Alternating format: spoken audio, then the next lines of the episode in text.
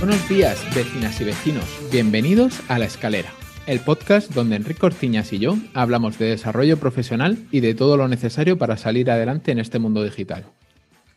Esta semana tenemos a un invitado que está montando un gran revuelo en Sin Oficina, director financiero para un grupo empresarial en, entre Murcia y Alicante.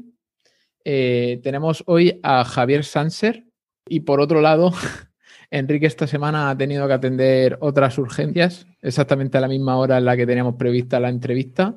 Y como Javier tiene una agenda muy apretada, eh, hemos preferido seguir para adelante con la entrevista y que Enrique entrara cuando pudiera.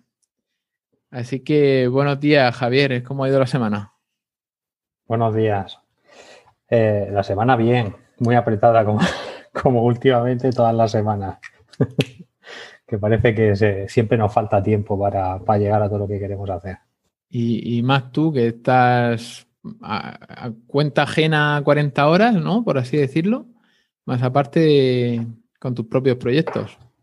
Más aparte familia. Sí, muchas, demasiadas cosas. Más aparte hobbies, ¿no? También. que alguno, alguna hora por ahí le he hecho alguna cosa en plan hobby. Pero sí, son demasiadas, son demasiadas demasiada, muchos malabarismos hay que hacer. Y llevar la agenda muy, muy programada alguna veces. Sí. Bueno, si te parece, doy paso al patrocinador de esta semana. Que para el que no sepa cómo va el tema de los patrocinios, ya lo, anunciamos la semana pasada, que el que nos deje una reseña en iTunes o en Apple Podcast con, con el mensaje, nosotros lo leemos al principio del episodio y así hacemos un intercambio de reseña por publicidad.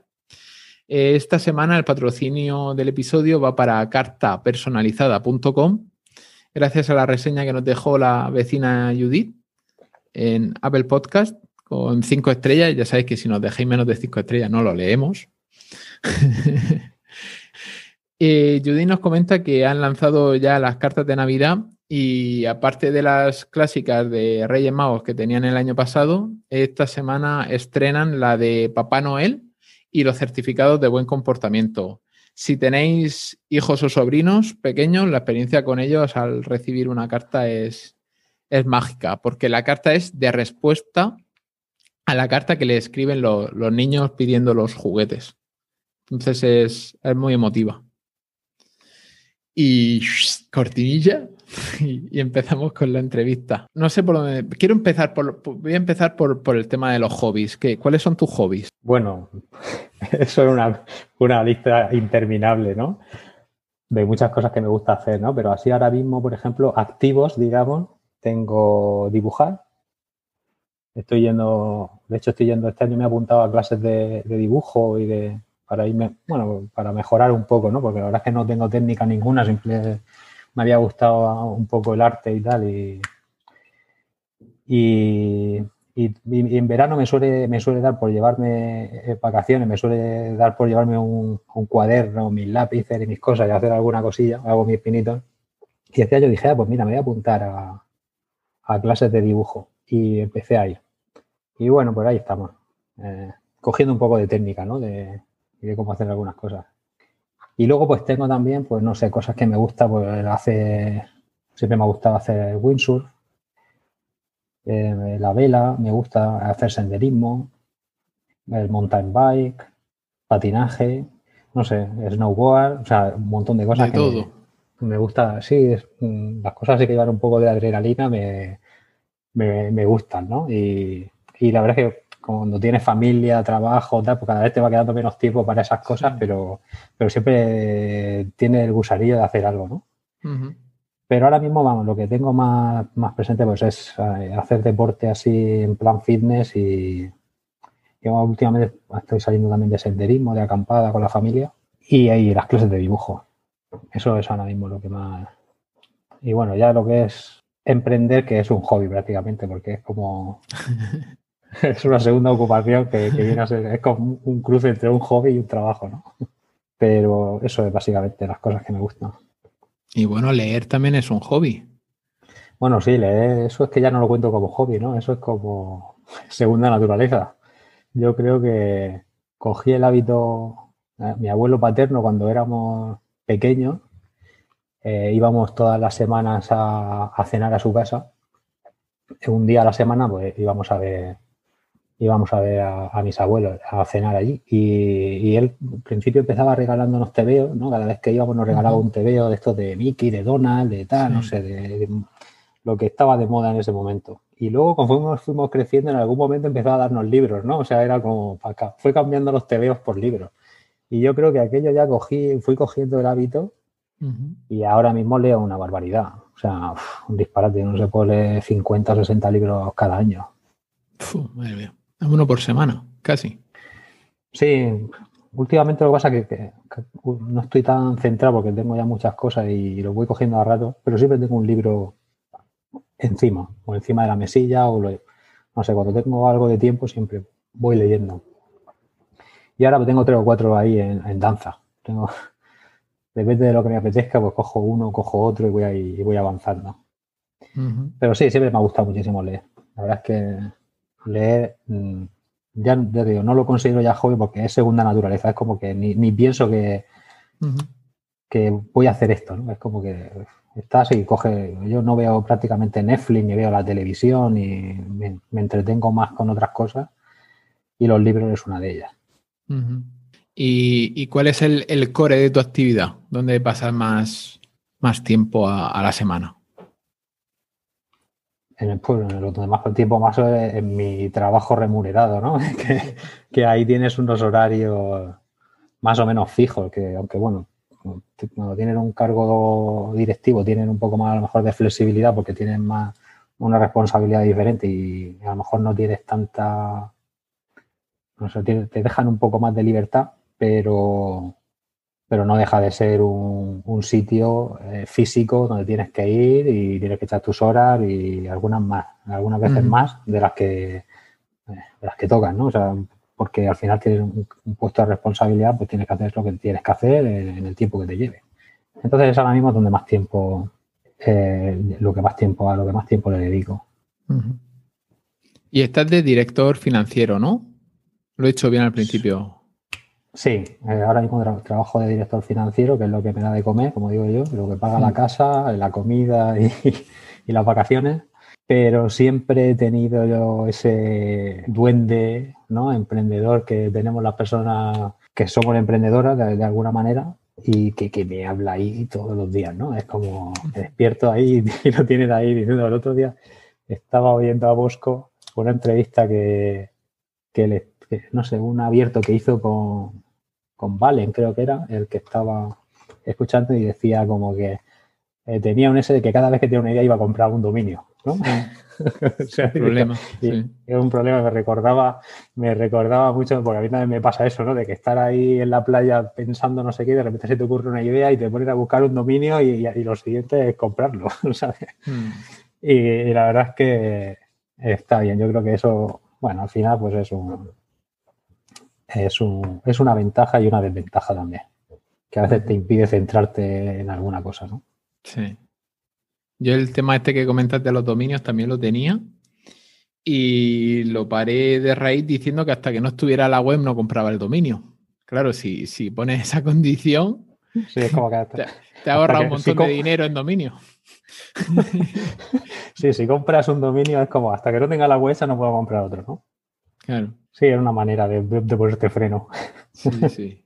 Y yo, bueno, me puse de tarea eh, al principio del confinamiento, al principio de, creo que fue por abril o por ahí, me puse de tarea todos los dominios que tenía sin web, darles web.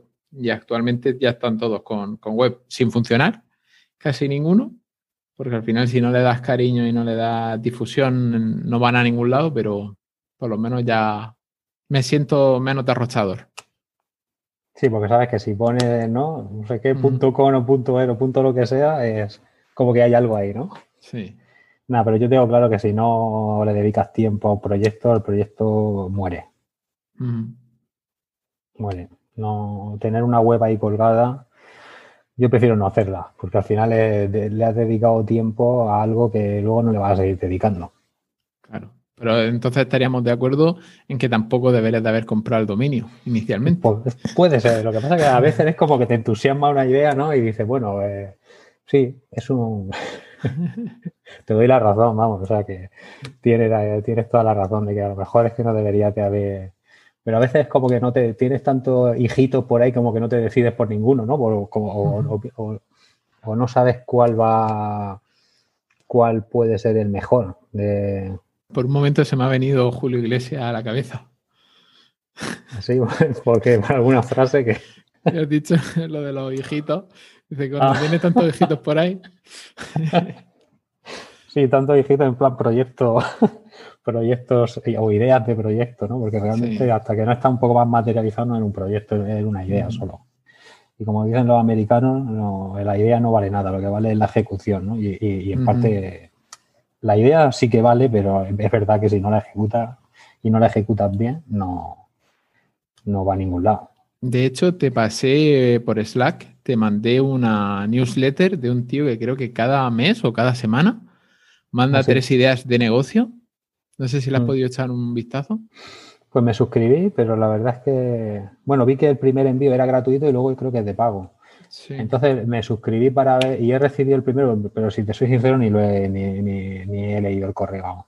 Pues analiza eh, ideas de negocio que están ya funcionando, te da números en base al interés que está generando en América te dice cómo deberías destacarte en esa idea de negocio y posibilidades de producto mínimo viable. O sea, está, está muy bien, muy bien. Y entonces te mandan una completa gratuita y luego cada semana, antes de mandar la, la de pago, te mandan una versión reducida gratuita, como la introducción a cada una de las ideas. Para ver si alguna te llama, que pase por caja. Bueno, está bien porque si te dan la idea y te la dan un poquito más elaborada, ¿no? A mí hay un momento en que con el tema este de coleccionar dominios, como hablábamos antes, una de las cosas que se me ocurrió una vez fue eh, el hacer eso. O sea, no el dar la idea elaborada, sino darla incluso montada. Montada. Sí, el decir, bueno, aquí hay un dominio con una marca que ya tiene su logo, ya todo la imagen corporativa, tal, todo más o menos montado, lo que es eh, a nivel de web y, y, eso pues ponerlo a la venta como si fuera un producto. Quiero, quiero pensar que eso ya se está haciendo. O sea, quiero pensar, no quiero acordarme del nombre del proyecto, pero eso ya se está haciendo. Creo que es una empresa de branding la que lo hace. Te lo dan todo montado, el branding, más la marca, todo, todo, todo. La marca ya registrada y todo. Sí, al final yo creo que ideas únicas en el mundo hay pocas, ¿eh? O sea, mm. que, algunas veces eh, piensas que has tenido una super idea y cuando te pones a investigar te das cuenta que ya hay siete, ¿no? Funciona, e incluso que ya están funcionando. Pero eso es lo bueno de las ideas, o sea, de, las ideas de negocio. Si ya están funcionando, significa que hay mercado. Sí, sí, efectivamente. Y eso es bueno, que haya mercado y sabes que... Otra cosa es que que estén funcionando no quiere decir que estén ganando dinero. Que algunas veces están en un estado muy inicial, ¿no? Y como no lo sabes, pues bueno, a lo mejor te da esperanza, pero luego te llevas un chasco. Pero sí, el hecho de que ya haya otra, es que otras personas han tenido o han sentido esa necesidad o han visto esa, necesidad. La verdad es que casi todas las ideas que me vienen a la cabeza en algún momento ha sido más por necesidad. O sea, algo en lo cual yo estaba intentando hacer algo y veía que no, que no encontraba lo que buscaba. O sea, que era como, jolín, aquí hay esto, pero no, no, no es lo que necesito. Digo, es, es como que necesitas algo un poquito más y entonces pues te, viene, te vienen cosas. Sí, la mayoría de los, de los proyectos o ideas de negocio vienen de ahí, de una necesidad propia e incluso la motivación que lleva a los proyectos más lejos son precisamente esto, la motivación personal de, encontrar solución a, un problema. Sí. Em, yo me acuerdo también, antes de que todo este mundo online se desarrollara, ¿no? como está ahora y, nacieran las, las startups como ahora las conocemos, ¿no? De, esto de crear un modelo rápido, probarlo y co-crear con los clientes el negocio, ¿no? que es como lo que está de moda, ¿no? esa metodología. Antes de que todo eso se pusiera de moda, yo me acuerdo que antes eh, se hacían estudios de mercado mucho más a la antigua y había estudios estadísticos, ¿no? De, y yo recuerdo ver, de, decir, a ver, ¿qué negocio funciona, no? Y la mayoría de las estadísticas lo que decían era que eso seguirá siendo válido hoy en día, ¿no? Que la mayoría de los negocios que acababan funcionando, o porque había una estadística muy dura, ¿no? De que era de que el 95% fracasa. Incluso antes de dos o tres años, el 95% fracasaba. Pero había otra estadística que decía que de las empresas que triunfaban, eh, no sé si era una barbaridad el porcentaje, pero como un 80% o algo así, la verdad es que ya no me acuerdo porque hace, mucho tiempo de, aquello, pero eh, ese estudio decía como que el 80% de los negocios que habían tenido éxito no eran negocios nuevos, eran en realidad negocios en los cuales la persona que los montaba ya había trabajado en la competencia o en una empresa del sector y que al final ya conocía los sistemas, la idea, todo el cómo el funcionamiento de ese negocio desde dentro. Entonces lo que hacía era crear otro negocio que a lo mejor sí tenía una mejora incremental en algo, o daba un mejor servicio o cualquier cosita, ¿no? Pero que en realidad esa empresa nueva que tenía éxito no era que alguien sin experiencia y sin... o sea, alguien que de repente le ha venido la idea de una manera iluminada, ¿no? Y decía, ah, he tenido esto y voy a montarlo. No, era gente que estaba trabajando en un sector, estaba trabajando en una empresa y se iba y montaba una empresa de lo mismo que ya conocía. Y, y esa era el mayor porcentaje de éxito estaba en ese, en, en ese tipo de ideas de negocio. En el, en, el, episodio este que te comentaba, el que tuvimos que partir en, nueve trozos, creo que es el 45, eh, el vecino Javier Archeni no lo... O sea, tuvimos este mismo debate sobre el conocimiento del mercado, te da muchas más facilidades, pero el no conocer el mercado te da una visión más amplia de las posibilidades. Es como ni, una ni creativa. Sí, más te, te, permite tener creatividad. Sí. Porque de alguna manera eso te limita también.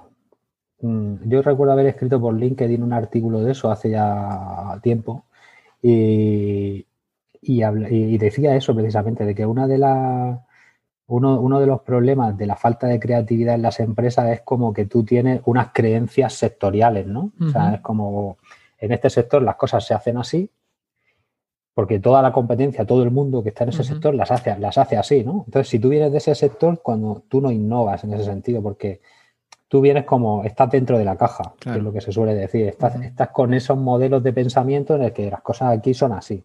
Entonces, si viene alguien de fuera que irrumpe en ese sector, tiene la posibilidad de repensárselo todo. O sea, eh, porque aunque le cueste mucho más, si al final tiene éxito en cubrir la necesidad pero descubre una manera distinta y mejor, pues esa creatividad a lo mejor los que estaban en el sector no la, no la, tienen, no la descubren, sí, porque están dentro de la caja, porque no consiguen pensar más allá de, de su día a día. Y yo creo que por eso, eh, o sea, esa yo creo que es una de las razones principales por las cuales las empresas no duran siempre, porque no son capaces de reinventarse. Y, y si lo piensas, dice, ¿por qué una empresa no es capaz de reinventarse? O sea, una empresa del sector, yo siempre pongo, o me viene mucho a la cabeza eh, ejemplos pasados, ¿no? De, y pongo mucho el ejemplo cuando hablo de esto del tema de los carros de caballos, ¿no? De, Antiguamente había empresas que fabricaban carrozas, ¿no? Que, tiraban los caballos. y ese era el método de transporte, pues más como habitual, ¿no? En algún momento. De repente empieza a irrumpir el coche con su motor. y, y las empresas de coches, pues ahora ya no hay. Ahora quedará alguna empresa de, ¿no? que hace eh, carrozas de caballos para bodas y para pocas cosas más, ¿no? Pero alguna quedará, ¿no? Pero y para películas, incluso. Y para películas, sí, pero en su momento habría un montón de artesanos o de talleres que hicieran eso. Entonces es como eh, esa gente en su momento vio venir una innovación que vino desde fuera Y si ellos ya estaban ganando dinero, pues el que hubiera sido avispado y viera que su sector estaba viéndose amenazado por, por otro, por algo que venía, ¿no? Pues podía haberse adaptado de alguna forma. Y sin embargo, pues lo, normal es que no ocurra así, sino que el que viene innovando arrase con el sector y se lo cargue. ¿Y qué es, lo, qué es lo que está pasando ahora también con la digitalización? Que al final muchos sectores que no estaban digitalizados están viendo como competencia digital o empresas que han nacido en un entorno digital eh, están, están, han hecho que el sector cambie totalmente o al, innovar desde ahí y las empresas que estaban dentro mm, es que no vieron venir que venía, yo creo que todo el mundo veía venir eh, que el entorno digital cada vez era más, más, potente, ¿no? Y sin embargo no han sido capaces de adaptarse porque sus sistemas no están adaptados, están todo pensado en un modelo anterior y al no ser capaz de repensar eso, de tener esa creatividad, pues yo creo que al final ocurre eso. Viene alguien de fuera que no está dentro de esa caja que te limita y, te revienta. Sí, pero el ejemplo que pones, eh, estamos hablando de hace muchísimos años, no hay que irse tan lejos. Eh, estamos grabando este episodio noviembre de 2020 justo cuando se ha producido el segundo confinamiento debido al, coronavirus. En Murcia, donde estás tú ahora mismo, de hecho, cierran mañana los bares y restaurantes. O sea, obligatoriamente se tendrán que limitar a servir comida a domicilio o comida para llevar. Entonces, joder, no me digas que no lo veías venir. Hay eh, este año, durante todo este año, se ha forzado a, todo el sector de la hostelería a, digitalizarse obligatoriamente para poder sobrevivir. Y todavía hay empresas que han cerrado. Hombre, claro, si se te, muere la demanda. Claro, pero, eh, en, vez de evolucionar, por ejemplo, cuando llegó el tema de la carta, las recomendaciones de carta digital que hubieran en mm, restaurantes que no se que no la acogieron, que se limitaban simplemente a poner un menú en una pizarra a la puerta y listo, o que a día de hoy todavía no tengan ninguna web o no tengan ninguna suscripción, por ejemplo, Just Eat o, a Uber, Eats, para que se pueda pedir a tu restaurante comidas para llevar. Me parece, mm. yo que sé, eh, eh, eh, el, el estar esperando a verlas venir. Es básicamente eso. Sí, de hecho, creo que en, en estos últimos años están surgiendo empresas de comida a domicilio que ni siquiera tienen puertas abiertas al público, o sea, que solamente sirven a través de plataformas o directamente, pero que no están, que no tienen un local, digamos, abierto al público. Es una cocina. Claro, las famosas, las famosas comidas para llevar. Sí, pero eh, hay comidas para llevar hoy en día, o sea, que, las de toda la vida, ¿no? Que era un comercio a pie de calle que que era comida para llevar, pero que tú ibas y te llevabas y te llevabas tu comida. Yo, de hecho, hoy mismo he pasado por una de esas. Eh, pero están surgiendo empresas de comida para llevar que en realidad no tienen un local abierto. O sea, por ejemplo, Huetaca, los de los tuppers para toda la semana. Sí, creo que por ejemplo ellos no. Sí, ellos te mandan, ¿no? Eh, te mandan los tapes para toda la semana y no, y no tenían un local abierto ni nada. Simplemente, pues, bueno, tendrán sus instalaciones para cocinar, ¿no? Y para envasar todo eso y distribuirlo, pero que no. Sí, pues son maneras de, Ahora mismo, si tú lo piensas, dices, ¿por qué una empresa de comida para llevar. Necesita un local. no, pero ¿por qué, ¿por qué una empresa de comida para llevar no ha sido capaz de innovar que no, es, que no es innovar, es subirse al carro, es lo que tú decías de los coches. Sí, sí, que muchas veces es lo que te digo, es subirse al carro de lo que estás viendo que, del cambio social que, tiene a tu alrededor. Pero que tú sigues con tu, con tu manera tradicional de hacer las cosas, que no, estás cambiándolas. ¿Qué pasará? Porque al final, pues, pues, pues acabará destruido. O sea, yo recuerdo un antiguo familiar que tenía que trabajaba en una imprenta cuando las imprentas, eh, la maquinaria de las imprentas se, cambiaban las letras, digamos, era como un puzzle, ¿no? De, Se hacía toda esa maquetación manualmente, de alguna forma, y esas personas eh, eran especialistas de eso, ¿no? O sea, eran como... Luego llegó la digitalización y todas las personas que no se adaptaron a esa digitalización perdieron sus puestos de trabajo porque ya ninguna empresa funciona de aquella manera, ¿no? Y esta persona en concreto que yo conocí no supo adaptarse personalmente a esa nueva situación. Y al final acabó en paro. O sea, quiero decir, ¿por qué? Pues porque lo que él sabía hacer ya nadie lo demandaba. Entonces son cosas que llaman la atención, ¿no? Que la gente no sea capaz de, de alguna manera, moverse lo suficientemente rápido para adaptarse a los cambios. Sería como reinventarse o, pivotar. Es, una cosa que yo creo que ah, viene de mi generación en, adelante. El, hecho de que ya hemos nacido nosotros con esa capacidad. Esa misma capacidad que tú echas en falta en, nuestros padres o abuelos. Em, mm. Ahora nosotros, de hecho, tú estudias, es rarísimo la, la persona que estudia una carrera y se dedique a esa carrera. Sí, eso ya venía pasando un poco de antes, ¿no? Pero cada vez pasa más. Pero yo creo que eso también es un problema de la del propio sistema educativo que tenemos que está... Que tampoco se sube eh, al carro, ¿no? Claro, no se sube al carro porque vamos a ver, nosotros tenemos un sistema, por ejemplo, que, que, que tiene unos números clausus, ¿no? Entonces, si no sacas la nota, no puedes estudiar lo que te gusta. Con lo cual, a lo mejor hay personas que les gustaba hacer medicina, pero se ven, no sé, haciendo... Yo recuerdo cuando estudié económicas tenía una, compañera que quería estudiar medicina, pero la nota no, le dio y acabó estudiando económicas. O sea, y, yo cuando la vi allí, yo decía, pero, pero tú qué haces aquí, ¿no? O sea, como lo que hacer en económica. Y fue bueno, porque esto es lo que. Eh, esto es lo que me ha tocado. esto es lo que me ha tocado, sí, esto es lo que he podido, ¿no? O sea, no es lo que he querido, es lo que he podido. Entonces, ¿qué pasa? Que luego esa persona, ¿tú crees que cuando acabe mm, Igual sí, igual no, no sé, habrá de todo, ¿no? Habrá gente que, aquello pues, le guste o se adapte o lo que sea y acabe de economista, pero habrá un grado de personas que a lo mejor cuando termine la carrera mm, encuentra que eso no es a lo que se quieren dedicar. Y la crisis esa, pues a lo mejor le viene antes o le viene después, pero, pero yo conozco mucha gente o no, o cuánta gente no ha estudiado algo porque sus padres le han dicho que eso era lo que tenía salida. Mm, muchísimo. O sea, Muchísima gente. Y luego pues se ve que cuando sí, quieren contentar a sus padres, estudian lo que les recomiendan, porque eso es lo que, lo que en ese momento se lleva, pero luego cuando salen se, dan cuenta de que esos no son ellos, que ellos son otra cosa, que quieren hacer otra cosa.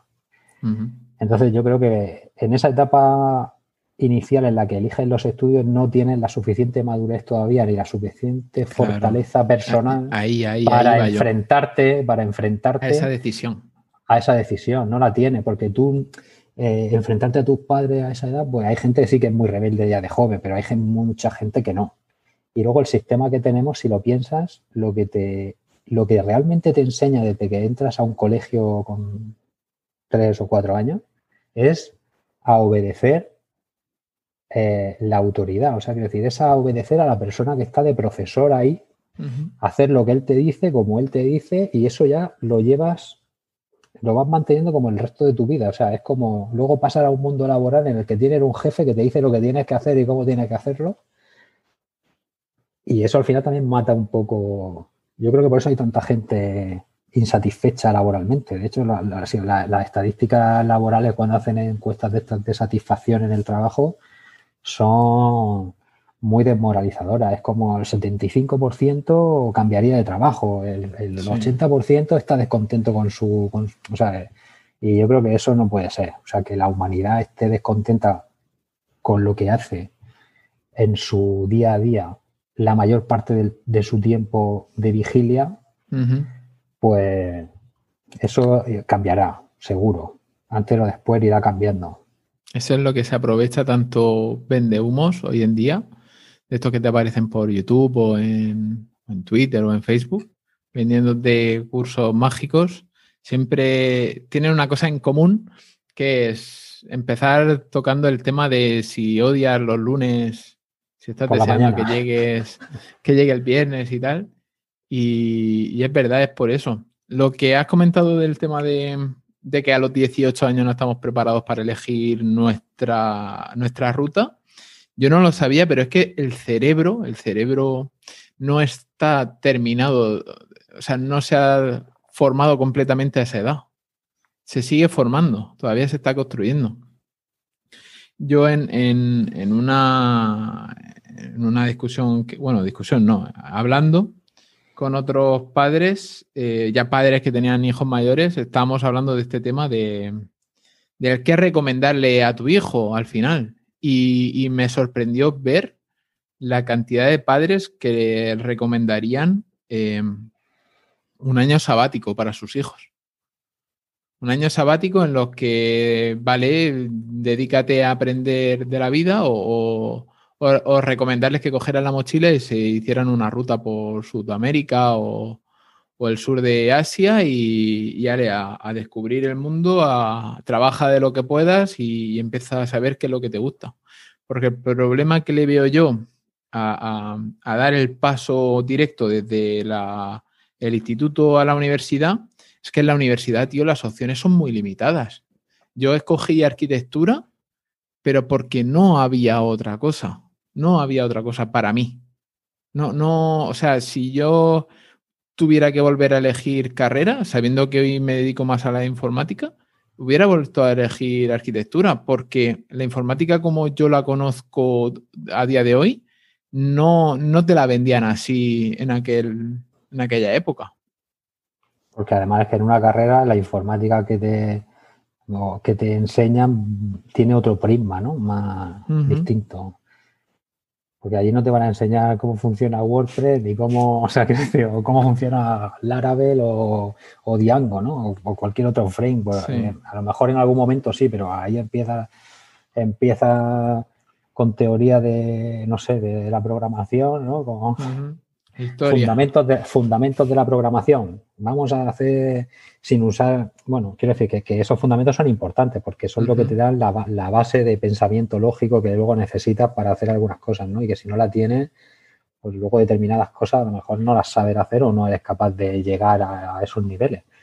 Pero al final, una gran parte de esa gente que tiene unos conocimientos técnicos brutales eh, luego se ve haciendo HTML, CSS, JavaScript. Eh, no sé. Y está haciendo cosas que realmente no necesita tantos conocimientos. Yo creo que hay una también una. A mí eso me pasó en la carrera también. Yo si ahora mismo lo pienso, digo, de lo que yo estudié de económicas, ¿qué uso?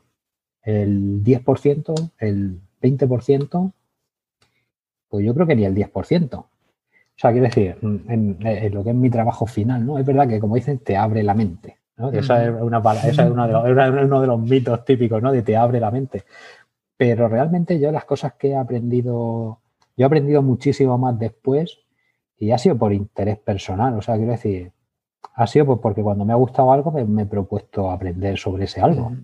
Cuando he querido hacer una página web, pues me he puesto a estudiar cómo era WordPress, cómo se hacía, cómo se hacía una página, que, y al final pues he aprendido.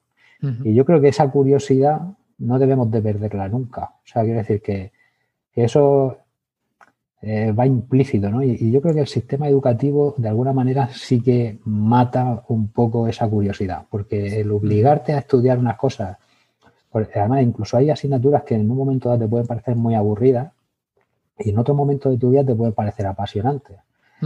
Y una de ellas, por ejemplo, en mi caso, ¿no? Cosas que en su momento me parecían un pestiño de eso que decía, esto, esto, esto, yo no quiero estudiar esto. Eh, pues era, por ejemplo, la historia, ¿no? Yo cuando estaba en el colegio, en la EGB, yo veía la historia y yo decía, bueno, ¿yo para qué quiero estudiar qué pasó aquí hace 500 años? no sé, o sea, quiero decir, sí, no, no, le veía ningún sentido. En ese momento. Luego después, a lo mejor, si te pones a ver cosas de historia, te, te dices, ostras, qué chulo esto, o qué, pero es porque tu momento es otro, ¿no? Y, y yo creo que eso, por ejemplo, hace que, eh, el aprendizaje sea de, distinto. O sea, el, dirigir eso de una manera de este en el programa. Todo esto tienes que estudiar. Yo veía el otro día un libro de mi hija que está eh, ahora mismo en el colegio, eh, en los primeros cursos, y digo, le estaban enseñando en el libro que era un bombero, que era un policía, que era un barrendero y que era no sé qué, ¿no? Y yo decía, mm, esto hay que darlo en un libro de texto. O sea, ¿realmente esto hay que estudiarlo en un colegio? Qué es un policía, qué es un bombero, eso hay que estudiarlo en una, académicamente, porque no le veo sentido. O sea, que eso son cosas que, todo el mundo sabe, aunque no haya ido a un colegio a estudiar, que, era un bombero y que era un. O sea, eso, esa información te va a venir. Entonces, eso hay que ponerlo realmente en un currículum, en un libro de texto, o estamos rellenando. A mí me surge la, duda de si estamos rellenando el currículum para rellenar las horas que tienen que estar allí, o si realmente están aprendiendo cosas que, a ellos les interesen y que, van a despertar su, su, creatividad y su manera de funcionar, porque al final lo que vas a necesitar en la vida son, es tener creatividad, tener capacidad de adaptación tener disciplina de algunas veces ser perseverante en las cosas que quieres y tal, y, la curiosidad de aprender las cosas que, te interesan. Y, si te vas un poco más allá, es que no necesitas mucho más. Yo tenía un compañero de trabajo que decía que su madre siempre le decía, dice, hijo, si tú sabes leer, dice, solamente tienes que aprender dos cosas, a leer y, y las matemáticas, ¿no? Porque las matemáticas era como que si no te las enseñaban, eso no hay por dónde pillarlo. pues decía, si aprendes a leer, luego ya puedes aprender lo que tú quieras. ¿Entiendes? O sea, quiero decir, tú aprendes a leer y una vez que sepas leer, aprendes lo que tú quieras. O sea, las cosas que te vayan interesando. Pues, hombre, yo no soy experto en educación, pero pues igual era un método, ¿no? O sea, es decir, que la, gente se vaya... Sí, le veo la lógica de que cada uno pues vaya estudiando las cosas que le gustan y que luego pueda desarrollarse, porque hoy en día tenemos unos sistemas que, claro, al final, no te voy a decir yo que deje de eh, operar en un quirófano a cualquiera porque haya aprendido de manera autodidacta, ¿no? Pero que, al final tenemos unas estructuras muy rígidas. Y si no pasas por todo lo que el sistema te dice, es como que no, en algunas profesiones ni puedes ejercer, ¿no? Y en otras, pues pasa lo contrario, que cualquiera puede meterse y bueno, y hacer un, un roto también. O sea que al final son cosas que yo creo que son difíciles de, manejar a nivel social, pero que hacen que también nos limite mucho eh, todo eso, que nos limite la manera en que tenemos de vivir. Hombre, hay disciplinas en las que necesitan muchísima, muchísima práctica, muchísima práctica. Y, tener en tu cabeza rondándote un montón de conocimientos en paralelo. Por eso las medicinas, hay carreras que tienen sentido como carreras como es la medicina, pero es que eh, yo creo que de las pocas en las que empiezas ya a hacer prácticas al tercer año. Tú estás en. Que, sí, sí, que me perdone alguien si me estoy equivocando, pero creo que en medicina ya en tercero de carrera empiezas a hacer prácticas. Dime tú a mí en qué carrera estás haciendo prácticas laborales ya en tercero. A no ser que estudies un, ciclo, que el ciclo es a partir del año y medio ya empiezas con las prácticas, pero es que en mm. una carrera, arquitectura, tírate seis años estudiando y no has visto un ladrillo. Sabes que lo tienes que mojar antes de echarle el cemento porque te lo han dicho. Pero tú no has vivido ahí la experiencia de que se te secara el cemento por no mojar los ladrillos. Sí, no sabes si tienes que mojarlo un segundo o diez, ¿no? Eso ya te lo dice el que está ahí a pie de obra. Claro, claro. Tan fácil como eso, vete a trabajar, estás estudiando arquitectura, vete a trabajar todo el verano de, albañil. Ya verás cómo aprenden más. De hecho, la, yo empecé la carrera en 2008, momento maravilloso para estudiarla. Y, los arquitectos técnicos, los, delineantes que ya habían estado ejerciendo, se bebían la carrera. Una carrera que hay gente que ha tardado literalmente 13 años en terminarla. Llegaba un, delineante, un arquitecto técnico y te la sacaba en tres. Pero nada más que el conocimiento que tenían de campo, o sea, el conocimiento que traían, ya está. Es que no, o sea, era la experiencia. Entonces, yo creo que lo que se intenta conseguir con una carrera es una experiencia que salgas con, unos conocimientos o una experiencia antes de tocar el, mercado laboral, antes de tocar la, profesión, cuando eso es un gravísimo error porque luego te, te olvidas. Sí, ahora que has comentado eso, mi, suegro, por ejemplo, bueno, era porque está jubilado, era arquitecto técnico. Y, él me acuerdo que de vez en cuando me había contado alguna anécdota de que eso, de que de llegar con los planos, el tal, o los cálculos hechos, ¿no? A, un sitio y que el maestro de obra decirle, revisen esto que esto está mal. Eh, o sea, una viga tan gorda no puede ir ahí. O sea, como yo ya he puesto muchas vigas a lo largo de mi vida, ¿no? Y ya solamente de mm. verlas sé que eso no puede ser, que está mal. el número está mal. Y entonces era como, se, se, iban reaccionando y efectivamente, o sea, se, habían equivocado y habían puesto algo más grande de lo que era necesario o cualquier cosa de así. O sea, que la gente que está ahí al pie del cañón tiene un conocimiento intuitivo, a lo mejor no tiene un conocimiento a nivel de matemático ¿no? o de física, de cuánto carga aguanta esto, eh, a nivel numérico, ¿no? Pero en su cabeza sí sabe que el grosor que tiene que tener eso, ¿no? Si, hace falta una viga pequeña o una gorda. Sí, sí. Tan, fácil como ir a ver las casas que se construían antiguamente. No sé si la generación de tu abuelo se solía hacer, pero mi abuelo, las dos casas que tenía, se las construyó él. Y a día de hoy siguen en pie. Una incluso de tres plantas. Mm. Él desde cero, ladrillo a ladrillo. Y, y yo qué sé, que al final la práctica y, el interés, lo que tú has dicho, no, no necesitas para ciertas disciplinas el, chuparte cuatro años ahora con Bolonia de carrera. De todas maneras, yo creo que las nuevas generaciones, como cada vez, además, eh, se ve esa tendencia en las empresas tecnológicas, por ejemplo, se ve mucho esa tendencia de a mí no me importa qué títulos tengas. Eso hay muchos feos hoy en día que, que, vamos, que, es su mantra, ¿no? Es decir, no me importa, lo que quiero es una actitud, una capacidad de aprender, una capacidad de adaptarse. Es lo que buscan un tipo de persona, no un título que. Porque al final el título pues, no les dice nada.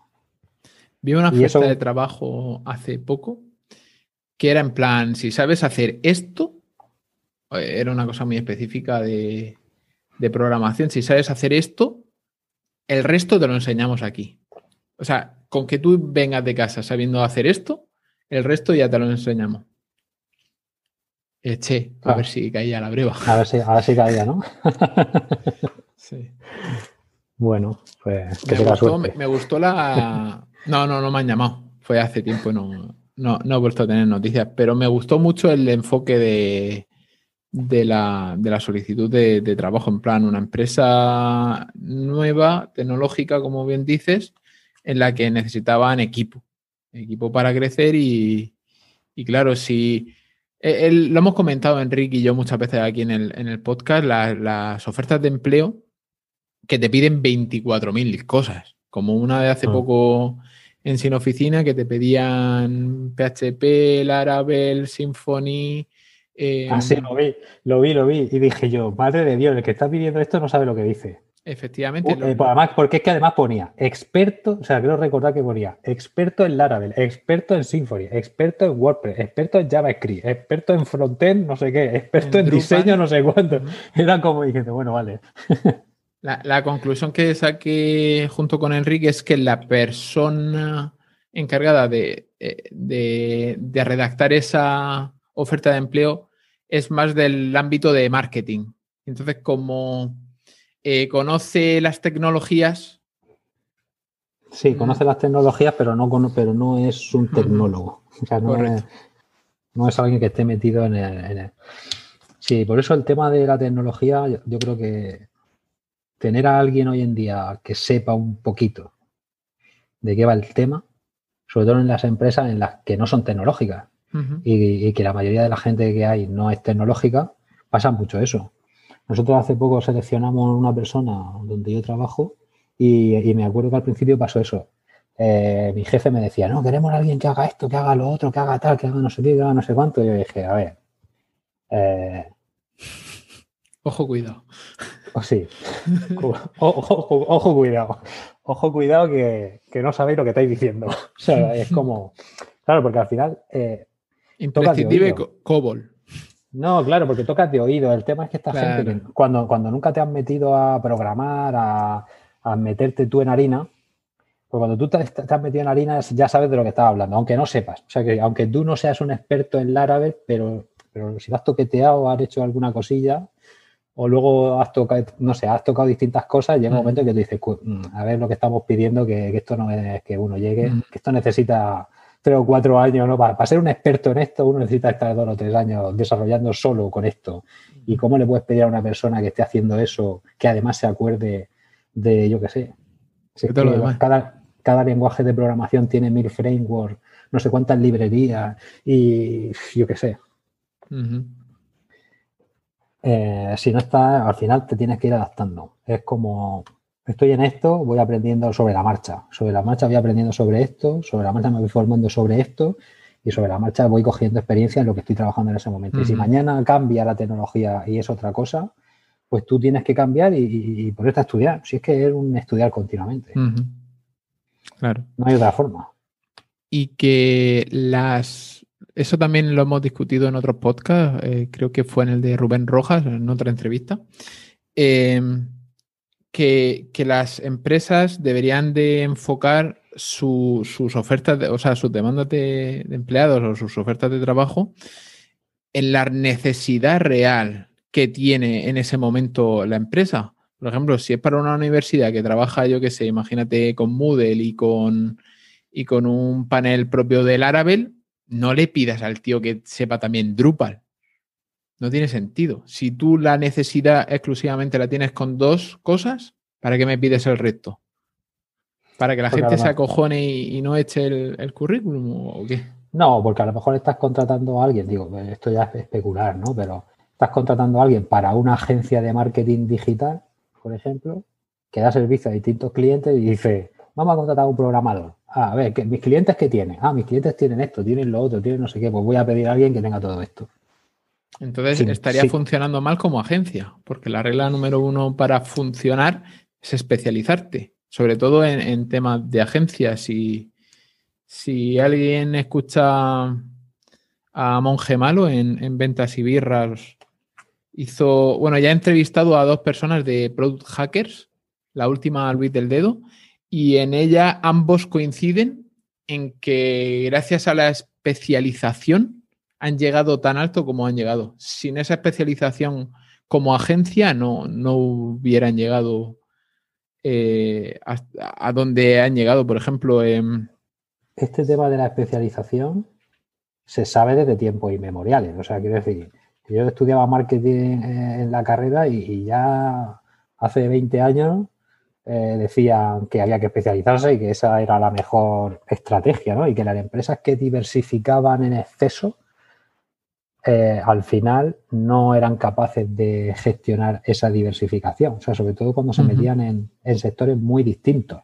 o sea, una empresa de construcción, que por ejemplo de repente se mete, yo qué sé, a, a montar un hotel y luego pues, pues, piensa que sabe de construcción y como eso lo ve como si fuera un alquiler, a lo mejor piensa que está relacionado, pero luego un hotel es una cosa muy, muy, muy, muy diferente. Se necesita unas capacidades muy distintas. O que se pone a hacer pabellones y al día siguiente a hacer puentes.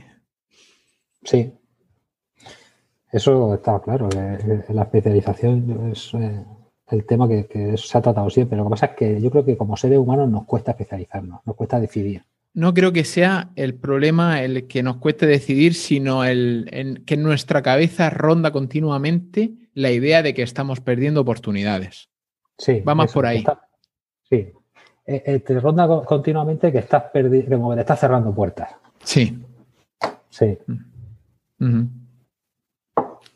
Y si te parece, Javier, voy a intentar recuperar eh, la entrevista por la parte en la que me hablas de, tu proyecto, que, creo que no hemos tocado porque tampoco quiero entrar en, profundidad en tu carrera profesional dedicada a la finanza, pero sobre todo me interesa conocer qué, tienes entre manos y, aprovechar que, tenemos una audiencia aquí en, en el podcast para, para que te que, comentes tu idea y a ver si alguien de la comunidad te puede echar una mano. Vale, muy bien. Pues a ver, bueno, yo la idea que tengo entre manos ahora mismo, como digo yo, hay dos cosas, ¿no? Una es el proyecto y otra es el metaproyecto. Esto es como la programación y la metaprogramación. Eh, al final, mm, yo lo que he observado a lo largo de mi vida es que las empresas eh, necesitan ser capaces de adaptarse a los tiempos ¿no? y de ir cambiando y de ir adaptándose continuamente. y, la única manera de hacer eso es crear proyectos continuamente, que, se vayan adaptando a lo que en ese momento hay. Entonces, el metaproyecto, digamos, o la metaempresa o la, o la empresa en sí como, concepto, eh, en mi cabeza sería una empresa que es capaz de eh, como si fuera una incubadora. O sea, quiero decir, al final es una especie, una empresa que, es una incubadora de alguna forma y que lo que hace, pero no es una incubadora en el sentido tradicional de inversión financiera pura y dura. O sea, no es alguien que solamente se dedica a invertir en distintos proyectos e intentar sacar una gran rentabilidad de, lo que sale bien y, no de lo que sale, y bueno, y aguantar con esa rentabilidad lo que sale mal, ¿no? O sea, intentar que eso compense todo lo que sale mal. Sino que esa, digamos, es, trasladar un poco esa capacidad, pero a un modelo interno. O sea, a un modelo en el que la gente que trabaja en esa empresa puede tener distintas ideas, puede evaluarlas y puede ir lanzando proyectos y ir trabajando en distintos proyectos. Entonces, eh, esa sería, digamos, la gran idea o la visión, la gran visión a largo plazo. Y luego, digamos que habría un pequeño, ahora mismo, cualquiera de, otros pequeños proyectos, pues podría ser cualquiera de esos dominios que todos tenemos acumulados ahí, de ideas que hemos tenido en la, en la cabeza, eh, pues sería coger uno y, y lanzarlo al mercado. De eso yo ahora mismo estoy trabajando en uno, estoy haciendo, eh, bueno, ahora mismo estoy trabajando en la página a nivel de diseño, estoy haciendo el diseño. Y, y bueno, pues eso en mi caso sería como el primer proyecto de ese metaproyecto. Y mi idea ahora mismo, ¿cuál es? Pues es conseguir un equipo inicial que sea capaz de aceptar esa visión de alguna manera y que empiece a caminar eh, eh, de manera conjunta como una asociación a largo plazo en el sentido de ese, de que se, sabiendo de que se puedan trabajar en diferentes proyectos en algún momento dado y que la idea es, esa, es poder tener siempre alguna novedad en la que estar trabajando, ¿no? Yo creo que eso lo hace más divertido, ¿no? o por lo menos a nivel de concepto, el no pensar, bueno, este proyecto ha salido bien y ya nos quedamos aquí. No. Ahí se quedará habrá unas horas de trabajo ahí porque siempre hay que mantener las cosas que funcionan, pero también hay que tener eh, la capacidad de seguir trabajando en cosas nuevas, ¿no? Y que pueda haber, pues no sé, una rotación de puestos, que la gente trabaje en cosas que le interesen.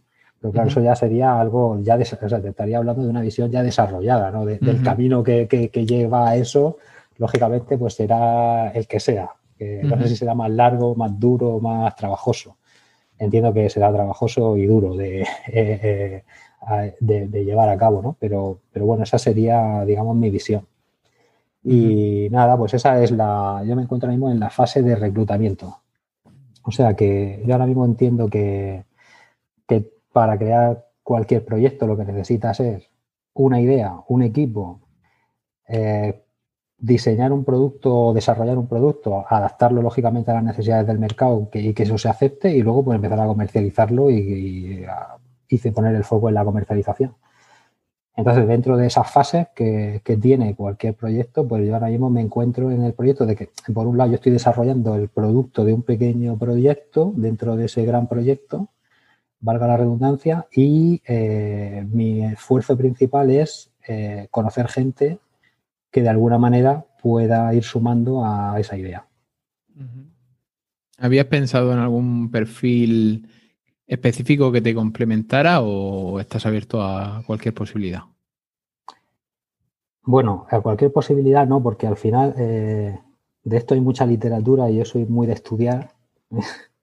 y aunque bueno, nunca se sabe lo que puede pasar, ¿no? Porque hay que estar abierto a, también un poco a lo que el universo te trae, pero hay una cosa que se llama el triángulo de oro de los equipos eh, de las empresas tecnológicas y ese triángulo está formado por tres, tipos, por tres tipos de perfil distintos. Eh, uno de ellos es la persona de negocio o con visión de negocio o con la capacidad de, tener una visión a largo plazo y de gestionar un poco, eh, de coordinar eh, un poco el, trabajo. El que sería el líder. Sí, podría ser el CEO o el líder o el visionario, no sé, cada uno lo llama de una manera, ¿no? Yo creo que al final todo esto, aunque haya alguien que dé la cara, como aquel que dice, siempre hay una labor de equipo y en el fondo las cosas nadie las consigue solo. Eh, aunque tenga el título que tenga. Y luego habría eh, el segundo tipo de perfil, es un perfil más de vendedor, marketing o llámalo como quiera, pero que es la persona que, tiene más una visión comercial y tiene esa capacidad de, hacer que, el producto llegue al mercado. Y luego está el, perfil más técnico, más de producto, más que es la persona capaz de construir de la mejor manera posible, con la mejor calidad y un producto que se vaya adaptando al mercado, ¿no? Y al final, ese triángulo de oro, pues es lo ideal. O sea, lo ideal es que en algún momento se consiga esa, esa, esos tres tipos de perfiles. Entonces, pues eso es inicialmente lo que estoy buscando. O sea, es esos perfiles que, que de alguna manera eh, se complementan entre sí. Yo en mi caso, pues como tengo muchas inquietudes y tengo un conocimiento amplio de, las cosas, pues me considero que soy más una persona de negocio, ¿no? Y aunque tengo conocimientos técnicos porque he aprendido a programar, a diseñar y a hacer un montón de cosas y de marketing, o sea, digamos que tengo conocimiento de las tres partes, pero, pero yo no soy un programador, no soy un, hacker, ¿no? O sea, quiero decir, no soy un, un super programador o un alguien capaz de hacerlo todo. Incluso yo cuando programo, pues tengo dudas sobre lo que estoy haciendo, ¿no? O sea, quiero decir, es como que te falta eso de decir, esto estará bien, tendrá un fallo de seguridad esto, o porque no tiene esa, esa, digamos que tú puedes hacer de machaca. O sea, puedes, puedes ponerte a decir, bueno, hay que pasar esto, vale, pues, pero necesitas supervisión. O sea, puedes ayudar, pero no puedes ser la persona que decida sobre eso, porque no tienes esos conocimientos. Entonces, esos son los tres tipos de perfiles que en este momento eh, me interesan sobre todo. Y si alguien de, la audiencia estuviera interesado en contactar contigo, ¿dónde lo puede hacer? Pues yo creo que ahora mismo eh, lo puede hacer dentro de Sin Oficina si se une, que, ahí estoy bastante activo. Eh, y ahora mismo, bueno, el único perfil, aunque porque estoy rediseñando en breve estará, eh, voy a lanzar javiersanser.com, ¿vale? Eso va a estar dentro de poquito tiempo, porque estoy ahora mismo en la fase final de diseñar eso, ahí se me podrá contactar. Y, el único perfil que tengo activo para esto a nivel de redes sociales es, eh, es Instagram em, con Javier-Sanser como usuario. Bueno, dejaré en las notas del programa ambos enlaces para que la gente te, te contacte y se me ha pasado rapidísima la, la conversación. La verdad es que he estado muy a gusto. No, de hecho, ni, ni, he seguido el guion, ya que no está el jefe, digo, a tomar por saco el guion. Luego te tirará de la oreja. No, porque ya lo escuchará cuando esté lanzado, ¿sabes lo que te digo?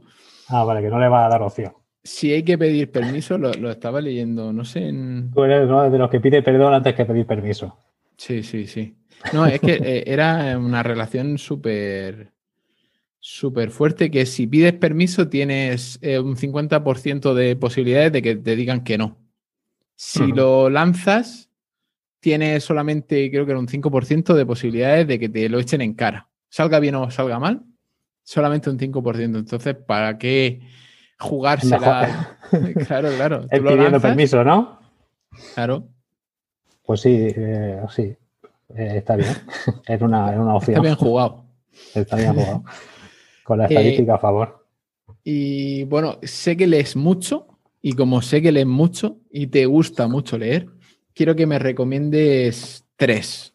No te voy a dar uno, te voy a dar tres libros. ¿Cuáles son tus libros sobre emprendimiento o desarrollo profesional que, más te hayan tocado la patata o, que tuviera, si pudiera recomendarle al Javier de hace 20 años, ¿cuál les recomendarías?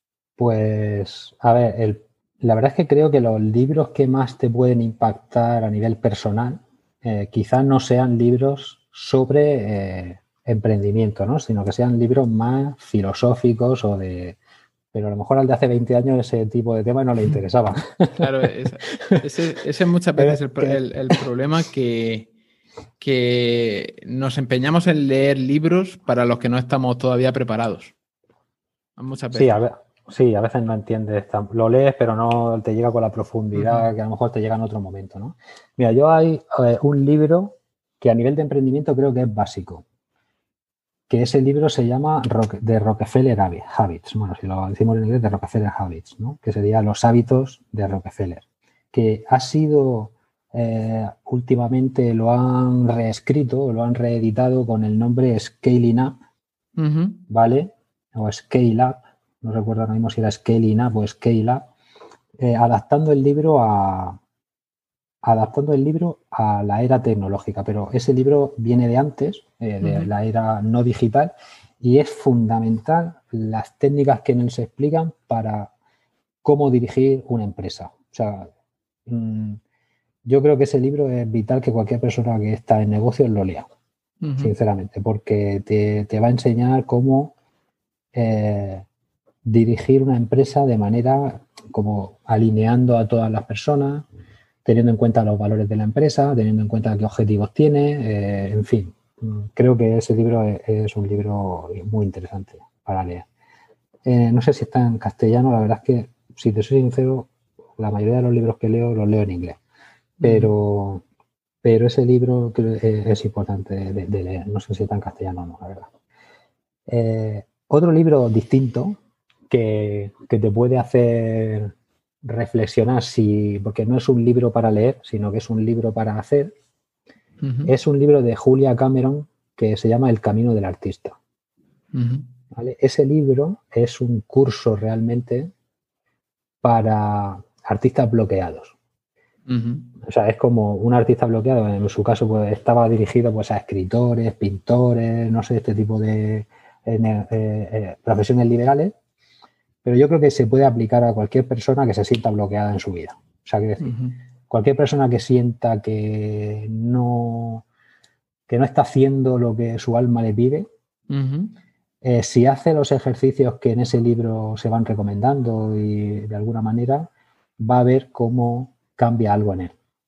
y, entonces, pues me parece un libro interesante, bastante interesante. Y luego por aquí, no sé, eh, así más de emprendimiento, la verdad es que, pues, no sé, recomendaría así algún, algún clásico, ¿no? De, pues, el diseño de modelos de negocio, por ejemplo, pues sería un libro que para alguien, depende del grado de conocimiento, yo creo que todos los que estamos en el mundillo ya conocemos ese tipo de ideas, ¿no? Pero en su momento ese libro pues, fue un libro revolucionario, porque lo que enseñó a la gente es a pensar eh, de, fuera de la caja sobre su empresa y a pensar en el, eh, en el, modelo de negocio que tiene y de qué manera lo, y cómo puede cambiarlo y cómo puede hacer que encaje de otra manera. Entonces, pues me parece interesante, un libro interesante, aunque ahora mismo pues a lo mejor no sea el más divertido de leer, ¿no? O sea que pero bueno, creo que es un libro que puede ser, que puede ser importante también.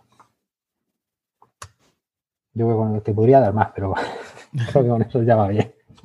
Venga, dame otro más. Que me quedo yo con que me gusta a mí estas recomendaciones. Pues uno más sería un libro que es así más estilo novela, eh, que por ejemplo podría ser eh, Las cinco disfunciones de un equipo. Las cinco disfunciones de un equipo te habla de, de cuáles son los problemas que se producen en un equipo de trabajo y por qué. O sea, de, y qué es lo que tienes que hacer para que eso mejore. Y aunque es una novela, o está novelado, es un, es un libro novelado, que, pero tiene una, un trasfondo mm, importante.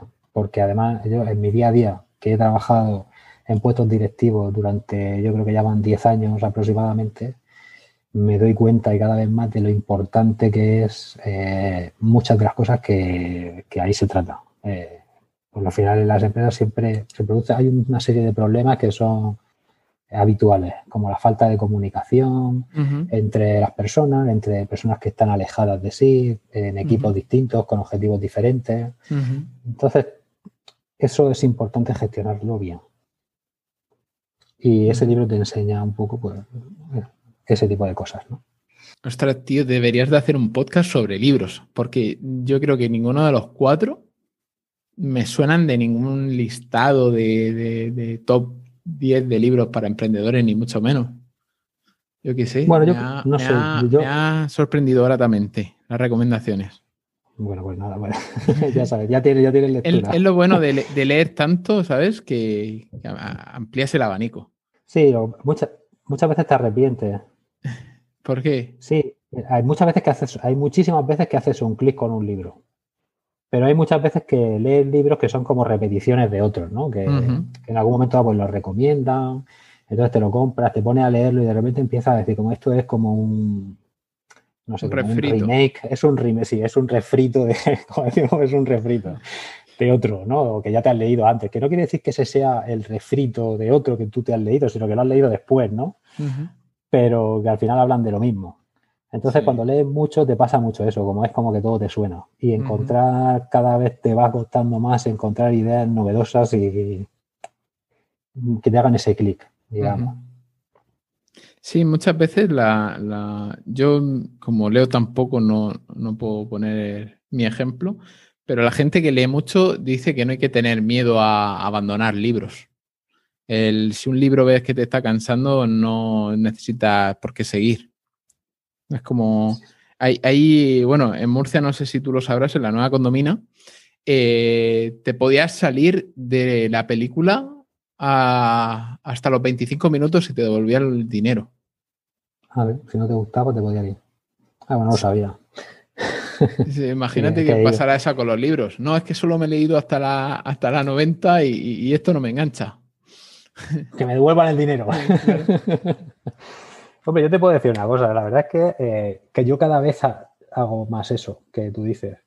O sea, me he dado cuenta, al principio era como, para mí abandonar un libro a medio era como un sacrilegio. O sea, mm. era como esto, bueno, es que empieza no tienes que terminar. pero cada vez, eh, cuando vas siendo más consciente del poco tiempo que tienes, en realidad, o sea, que cada vez, cuanto más vas cumpliendo años, eso se va acentuando, o sea, se va acentuando esa sensación de que el tiempo se te va entre las manos y quieres aprovechar y quieres aprovecharlo bien, empiezas a tomar ese tipo de medidas, de que empiezas a leer y cuando empieces a ver que, no te gusta el estilo de la narración que, o que lo que estás leyendo todo te parece que ya lo sabes, pues eh, si no te engancha bien, es verdad que algunas veces dices, a por otro. Y cada vez eso me, me, pasa más. De que, pero yo creo que es por eso, porque yo creo que cuando ya llevas un, cuando ya llevan millones de páginas en tu cerebro o han pasado por él, no es que las tengas ahí almacenadas, pero han pasado por él, llega un momento en que ya eh, te va de eso de que esto ya lo sé, esto ya lo sé, esto ya lo sé. Entonces va avanzando rápido. Vas pasando capítulos y diciendo, a ver qué dice el siguiente.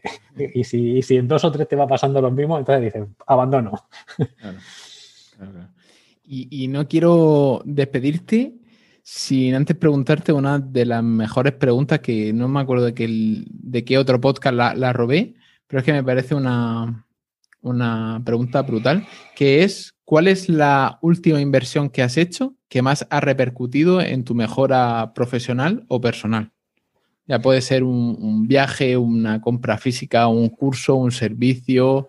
Eh, yo que sé, por ejemplo, Rubén nos decía que eh, contratar un mentor. La verdad es que una de las inversiones que eh, ahora mismo, por ejemplo, creo que ahora mismo estoy haciendo un curso de coaching y, lo poco que llevo eh, me está gustando mucho y creo que va a ser una gran inversión, pero ese curso ha venido motivado también por un libro que leí este verano que habla de las enseñanzas del cuarto camino y ahí lo dejo. Eh, para, el que, para el que quiera, para el que quiera profundizar, es un libro un poco esotérico, bueno, no, es muy psicológico y que habla muy de, son cosas muy de desarrollo personal y de lo que realmente tú eres y, yo creo que eso está rindiendo frutos. Bastante fruto. Así que pues lo dejaría ahí. Pues nada, Javier, ha sido todo un placer tenerte en exclusiva esta tarde, solo conmigo, eh, a pesar de tu apretada agenda. Y, y nada, simplemente despedir a, los vecinos, eh, decir que nos podéis encontrar en, en laescalera.pro, ahí tenéis todos los episodios. Y si queréis que patrocinemos algún episodio con vuestro proyecto, vuestra empresa o vuestra marca personal, simplemente tenéis que dejarnos una reseña de cinco estrellas en Apple Podcast y nosotros la leeremos al principio del siguiente episodio. Eh, un abrazo a todos y, y hasta la semana que viene. Chao.